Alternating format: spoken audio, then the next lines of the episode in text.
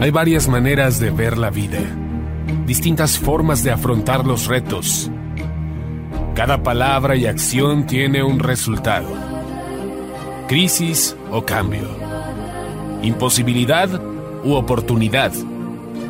Derrota o victoria. Destino o decisiones. Culpabilidad o responsabilidad. Mentira o verdad. Víctima o vencedor. La diferencia se marca en los pensamientos, las ideas y las acciones. Esto es Mensajes de Victoria con Marco Tulio Carrascosa.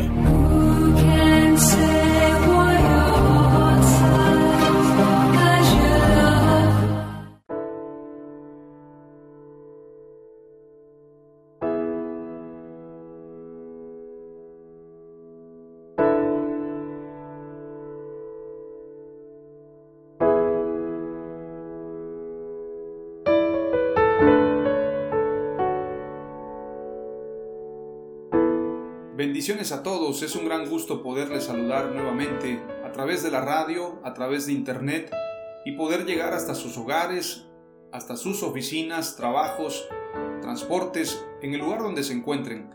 Verdaderamente me entusiasma mucho compartir el mensaje de la palabra de Dios con todos ustedes y yo te invito a que compartas estos mensajes. A veces no tenemos idea de a cuánta gente podemos llegar, en lo personal yo no estoy buscando seguidores, no estoy promoviendo mi persona, sino promoviendo el mensaje del Evangelio. Y si tú quieres ayudarme, puedes hacerlo orando o bien distribuyendo el mensaje a través de las diferentes plataformas donde lo hacemos con la única intención de proclamar el Evangelio. Quiero que sepas que nosotros no nos enfocamos en lo económico y lo digo de manera muy puntual porque no queremos jamás hacer hincapié en lo económico. Jamás queremos cobrar un solo peso por predicar la palabra de Dios. Jamás queremos intercambiar lo económico con lo santo.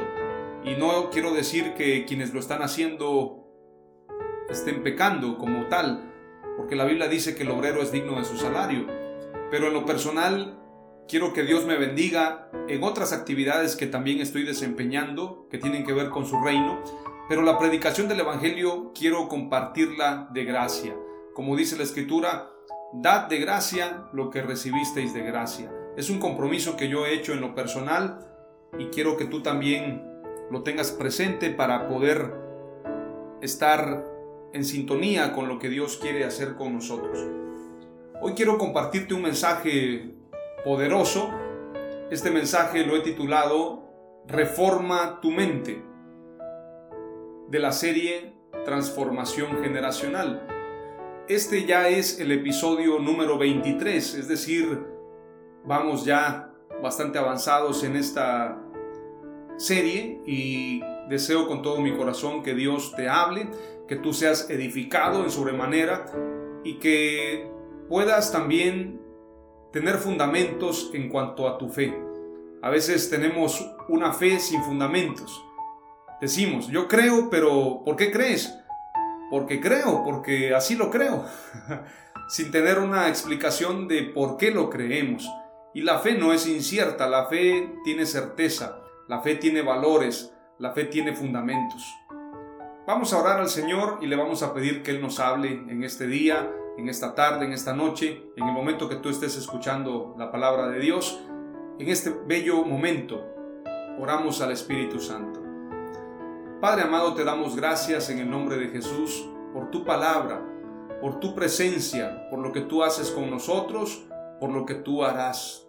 En todo momento te decimos gracias, Señor. Te pedimos que aumentes nuestra fe, que cambies nuestra expectativa, que amplíes el horizonte de nuestra esperanza, que podamos soñar en grande, que podamos creerte en grande, que podamos vivir en plenitud, que podamos ser hijos tuyos, discípulos tuyos, servidores tuyos.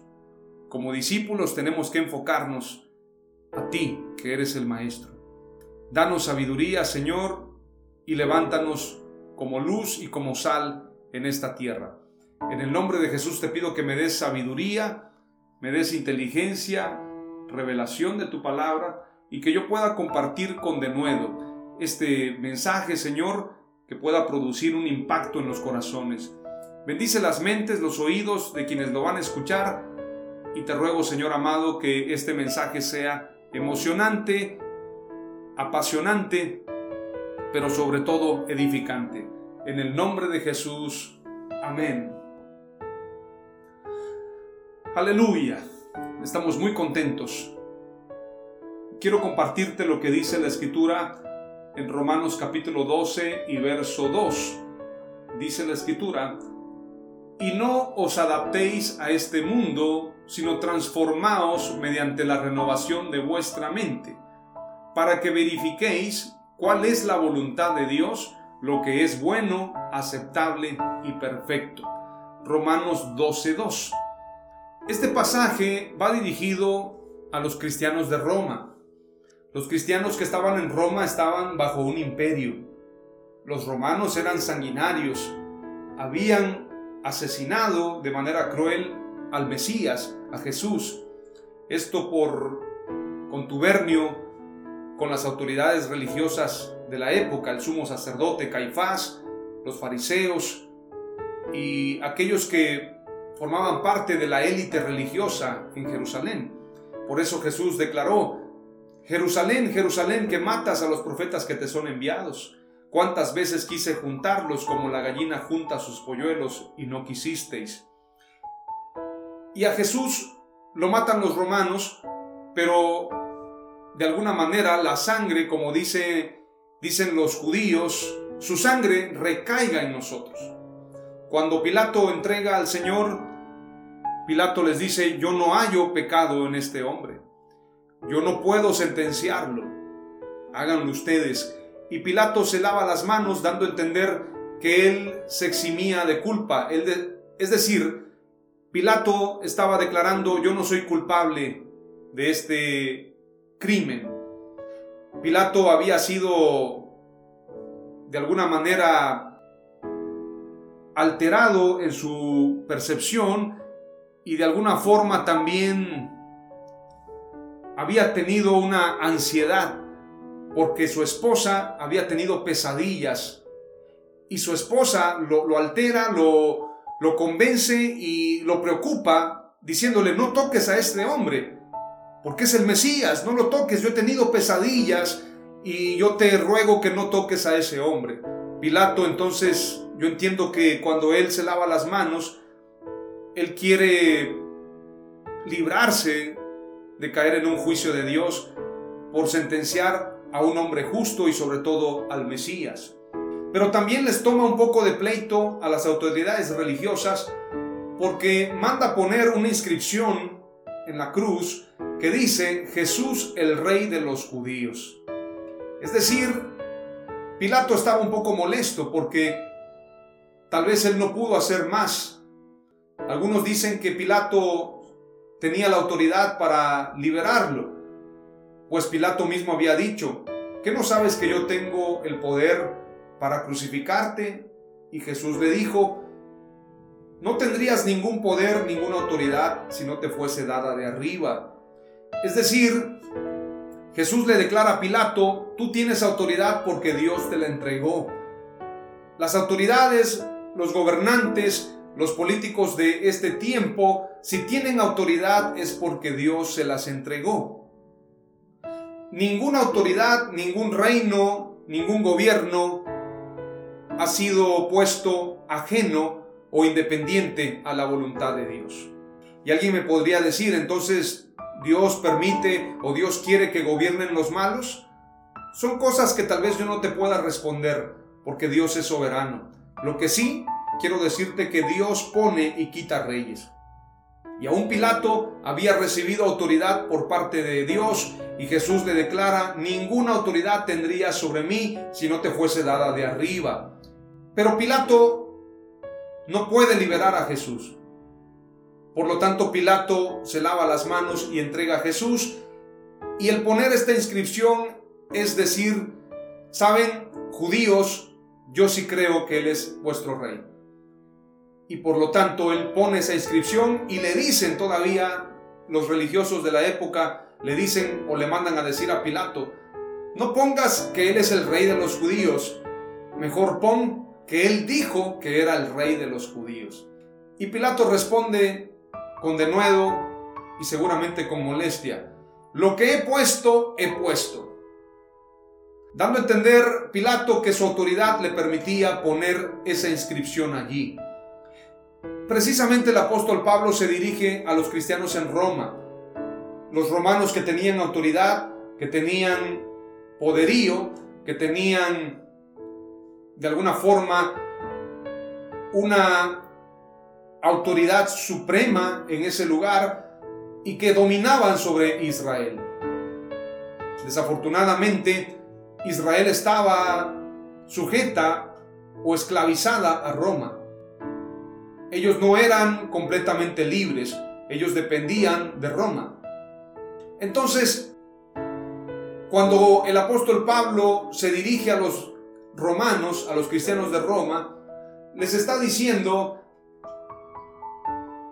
prácticamente que ellos tienen que tener una mentalidad diferente. Su mensaje no es a cristianos que están cómodamente. Su mensaje es a cristianos que están en opresión, bajo un yugo de sanguinarios, bajo un yugo de malvados, bajo un yugo de personas perversas como eran los romanos. Entonces, el mensaje para los cristianos en Roma, además de decirles que se sujeten a sus autoridades, les dice en Romanos 12:2, y no os adaptéis a este mundo, sino transformaos mediante la renovación de vuestra mente para que verifiquéis cuál es la voluntad de Dios, lo que es bueno, aceptable y perfecto. Lo que le está diciendo el apóstol Pablo a los romanos, en este momento difícil de la historia, ustedes tienen que transformarse, ustedes tienen que renovarse, Ustedes no pueden conformarse a este siglo. Ustedes tienen que comprobar y verificar lo que es la voluntad de Dios, la cual es buena, aceptable y perfecta. O en otra versión, buena, agradable y perfecta. Muchas veces los cristianos pensamos que adaptarnos a las autoridades o adaptarnos a las leyes de alguna manera es obediencia a Dios. De hecho, la escritura dice que nos sometamos a toda autoridad, pero el sometimiento no tiene que ver con tu mente. Esto es un grave error. Hay gente que piensa, bueno, estoy sometido. No, no, no. Como hace tiempo contaban un chiste y, y es verídico de un maestro que castigó al alumno. Y entonces el alumno estaba castigado y le dijeron que se hincara para pedir perdón y cuando el alumno se hincó, estaba con la mente muy orgullosa y, el alumno pensaba, estoy hincado físicamente, pero mentalmente estoy de pie.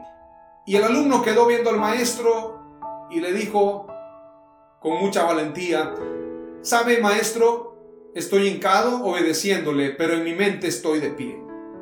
Y el maestro le dijo, Tienes todo el derecho de tener tu mente acorde a lo que crees, pero las leyes y las normas en esta escuela las pongo yo. Tienes que permanecer hincado por haberle faltado el respeto al maestro.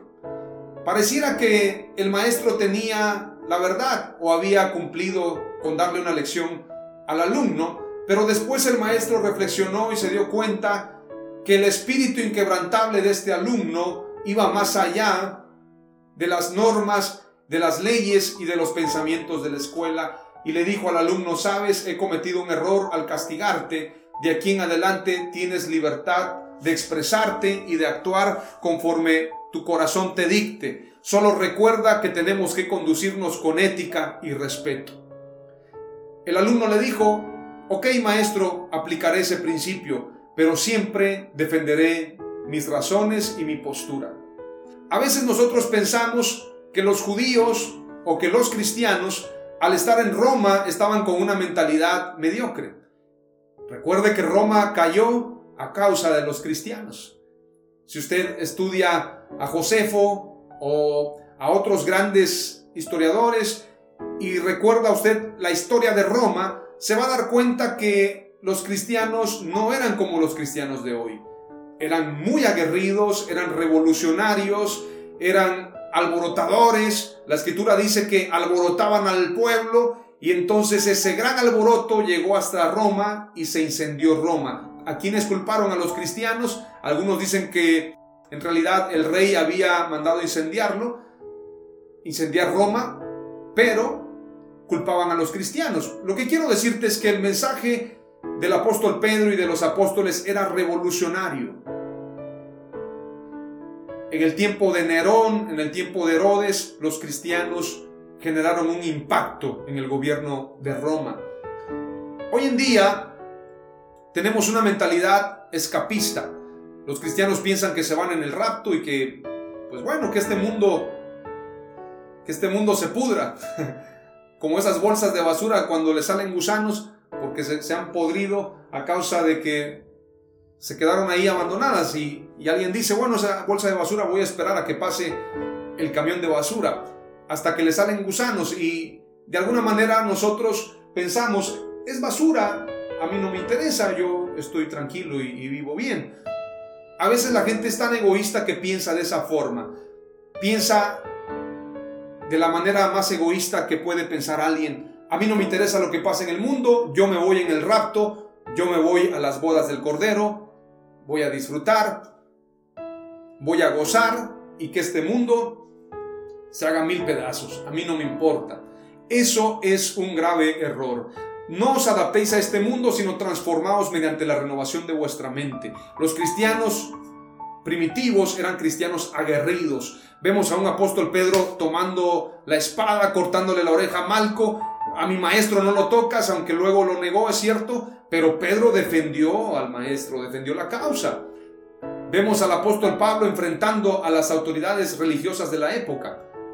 Si nos tocara hablar de los reformadores, también ellos fueron aguerridos, ellos defendieron la reforma. Martín Lutero desafió al papado. ¿Qué vamos a hacer ahora los reformadores de este tiempo? ¿Vamos a permitir que el mundo nos caiga encima o vamos a transformar este mundo? Renueva tu mente es la primera palabra clave. La palabra clave número dos tiene que ver con Efesios 6:17. Me voy a ir un poquito más rápido. Y dice la escritura, tomad el yelmo de la salvación y la espada del Espíritu, que es la palabra de Dios. El yelmo es una armadura, bueno, más bien el yelmo es parte de una armadura antigua que cubre y protege la cabeza y el rostro. Si te tiran un piedrazo, haga de cuenta que usted va a una colonia donde se acostumbra a tirarle piedras a los forasteros y le tiran una piedrota, pero usted trae su yelmo, no le va a caer en la mera cabezota, sino que usted se va a cubrir con ese yelmo y ese yelmo le va a proteger la cabeza. Entonces, el yelmo que protegía la cabeza y el rostro, es decir, se componía de un casco con visera movible, era muy usual en el tiempo de los romanos. Los romanos usaban el yelmo, los soldados romanos. Y la escritura dice en el libro de Efesios, o en la carta a los Efesios, más bien, capítulo 6 y verso 17, tomad el yelmo de la salvación y la espada del Espíritu, que es la palabra de Dios. Tenemos que proteger nuestra mente. Cuando dice pónganse el yelmo o tomad el yelmo, está diciendo protejan su mente de los dardos del maligno, de los pensamientos contrarios a Dios. Yo tengo que traer un yelmo para proteger mi mente, para proteger mi visión, para proteger mis pensamientos de los pensamientos contrarios a Dios.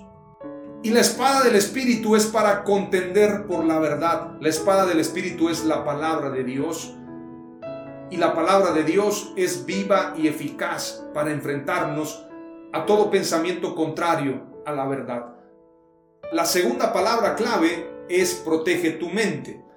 La tercera palabra clave tiene que ver con 2 de Corintios 10, Voy a leerte desde el verso 3 al verso 5. Pues aunque andamos en la carne, no militamos según la carne.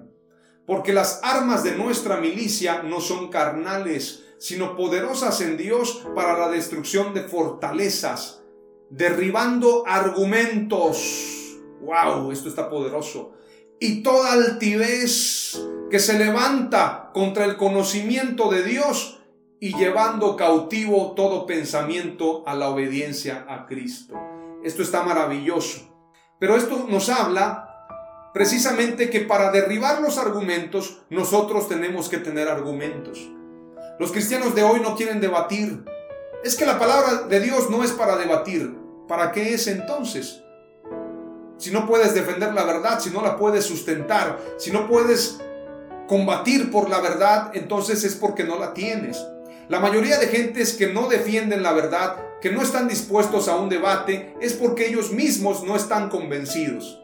Es porque ellos mismos no están equipados, es porque ellos mismos no están capacitados y es porque ellos mismos no tienen en su corazón la verdad. Cuando tú tienes la verdad, entonces puedes militar. Como un soldado puede ser un militar que va a pelear con las armas que él sabe utilizar. Y la escritura dice, para la destrucción de fortalezas, y las fortalezas son mentales, fortalezas de pensamientos, de ideas, de cosmovisiones, de ideologías contrarias a la verdad. La guerra espiritual tiene que ver en el campo de la mente. Tenemos que derribar argumentos y toda altivez que se levanta contra el conocimiento de Dios y llevando cautivo todo pensamiento a la obediencia a Cristo. Prepara tus argumentos, aprende a argumentar porque vas a debatir por la verdad y vas a derribar argumentos y toda altivez que se levante contra el conocimiento de Dios y lo traerás cautivo. Una vez que son dominados, así como Goliat fue derribado, David le quita la cabeza a Goliat y lo exhibe y muestra la cabezota de Goliat. Miren, he vencido al gigante. Así tenemos que derribar los argumentos y traer cautivo todo pensamiento a la obediencia a Cristo. La palabra clave número 3 es la siguiente. Argumenta la verdad y derriba la mentira. Gloria a Dios. La última palabra clave tiene que ver con nuestro llamado y tiene que ver con Juan capítulo 21, verso 15 al 17. Cuando hubieron comido, Jesús dijo a Simón Pedro, Simón, hijo de Jonás, ¿me amas más que estos? Le respondió, Sí, Señor, tú sabes que te amo. Él le dijo, apacienta mis corderos. Volvió a decirle la segunda vez, Simón, hijo de Jonás, ¿me amas? Pedro le respondió, sí, Señor, tú sabes que te amo. Le dijo, pastorea mis ovejas. Le dijo la tercera vez, Simón, hijo de Jonás, ¿me amas? Pedro se entristeció de que le dijese la tercera vez, ¿me amas? Y le respondió, Señor, Tú lo sabes todo, tú sabes que te amo. Jesús le dijo, apacienta mis ovejas. Esta palabra apacentar a veces pensamos que es darle pastura a la oveja, contarles cuentos, entretener a las ovejas. Decía por ahí Charles Spurgeon, decía, llegará el tiempo en que tendremos payasos en los púlpitos entreteniendo a las cabras. Y eso es lo que ha pasado hoy. La gente le da auge a los chistes. Los predicadores tienen que contar chistes para poder transmitir la verdad, para poder ser unos showman del Evangelio. Se le da tanto énfasis a la ropa, tanto énfasis a los colores, a las luces, pero no se le da énfasis a lo que verdaderamente nutre, que es la palabra de Dios. Y el mandato de Jesús al apóstol Pedro no es Pedro, amontóname una multitud. Convócame a las multitudes. Prepárame discipulados, cuarto, quinto paso. Bueno, eso es otra cosa. Primero, segundo, tercero, cuarto, quinto paso. Y encuentros, posencuentros, ultraencuentros, el reencuentro, el reencuentro contraataca. Bueno, ¿cuántos encuentros en las iglesias? Y todo eso con la idea de que la gente esté allí cautiva. Todo eso de paso 1, paso 2 y paso 3 no es lo elemental. Lo que Dios quiere es que seamos nutridos por la palabra de Dios. Se le da énfasis a la gente. El apóstol Pedro dice claramente en una carta, en su carta universal, dice que no se enseñoreen de la grey, los pastores. Pero hoy en día se hace énfasis en el apóstol, en el profeta, en el padre espiritual, en la cobertura. Y Pedro dice, no se enseñoreen de la grey.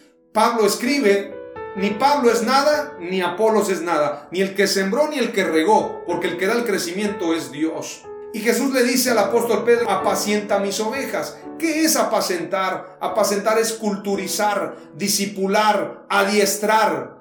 Es decir, un discipulado intensivo como el que Jesús le ofreció a los discípulos, valga la redundancia. Si no es un discipulado como el que Jesús dio, entonces no es discipulado. Porque si la gente es discípula del apóstol o discípula de la denominación, no es discípula de Jesús. El que conmigo no recoge desparrama. Apacentar es traer la cultura del reino, no la cultura de la denominación. Traer la enseñanza del reino. Hacer discípulos y no prosélitos. Adiestrar para la batalla. Que la gente salga nutrida, no dependiendo de un hombre. No depende del pastor. No depende de la denominación. No depende de las opiniones de la gente. No depende de un templo. No depende de estructuras. No depende de nada más que del Espíritu Santo. Esos son los verdaderos discípulos y Jesús dice, apacienta, culturiza y disipula a mis discípulos, a mis ovejas. Estas son las cuatro palabras claves. Renueva tu mente, protege tu mente, argumenta la verdad y derriba la mentira. Es urgente culturizar a los discípulos. Damos gracias al Señor. Gracias, amado Dios, por este tiempo, por esta palabra. Bendecimos a los oyentes te pedimos, Padre, que aumentes nuestra fe, que reformes nuestra mente. Señor, trabaja en nuestra mente, moldea mi mente, Señor. Moldea, la quita toda la basura, la mentira, los complejos, los temores que puedan haber en mi mente. Reforma mi mente y que yo sea un discípulo tuyo. Para gloria y honra de tu nombre. En el nombre de Jesús. Amén.